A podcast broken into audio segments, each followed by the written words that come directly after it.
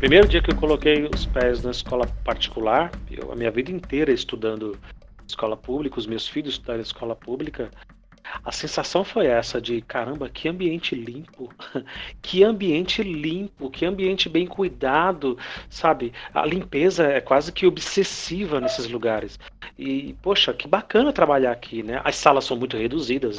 Imagina, você tem 15 alunos numa sala, 20. Escola particular, que tem mais de 20 alunos, ela já é mal falada, né? Não, aquela sala tem, tem 25 alunos. E aí tudo muito controlado, porque é tudo muito limpo, muito bem iluminado, tem segurança, é tudo muito claro, muito objetivo. É, os acessos são bem feitos e bem, bem é, organizados. E aí você fala, ah, isso aqui, o ambiente propicia que a gente tenha um pouco mais de paz para estudar e para dar aula, né? Uhum. Mas no, no, no frigir dos ovos ali, os alunos eram muito parecidos preguiçosos, sabe, lenientes, os pais desesperados, cobrando para que eles estudassem mais, os pais com expectativa, os filhos com outra. É muito, muito parecido. Acho que as pessoas tinham que fazer uma. uma, uma a, gente, a gente podia dar uma consultoria, né, Dani, sobre escola particular ou, ou pública, né?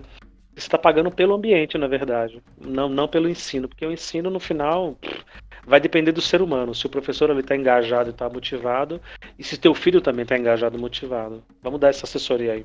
Sim, com certeza. E vamos cobrar, vamos ficar rico e vamos virar coach. Exatamente. Bora, vamos virar coach. Coach de professor. Poxa, nada. Coach de professor de escola pública. Olha aí, ó. Nada mais decadente. Ah, vamos virar coach Nossa. de professor? Eu detesto coach, mas eu topo virar coach de professor. Aí é o fim de carreira mesmo, né? Você fala assim, não, eu vou parar de estudar astrobiologia para ser coach de professor de escola pública. Coach de professor. Tá pedindo para ser zoado, né? Poxa, é inovador. Aquela plaquinha você joga no lixo. Eu se sinto feliz. Pronto, quebra, não serve mais.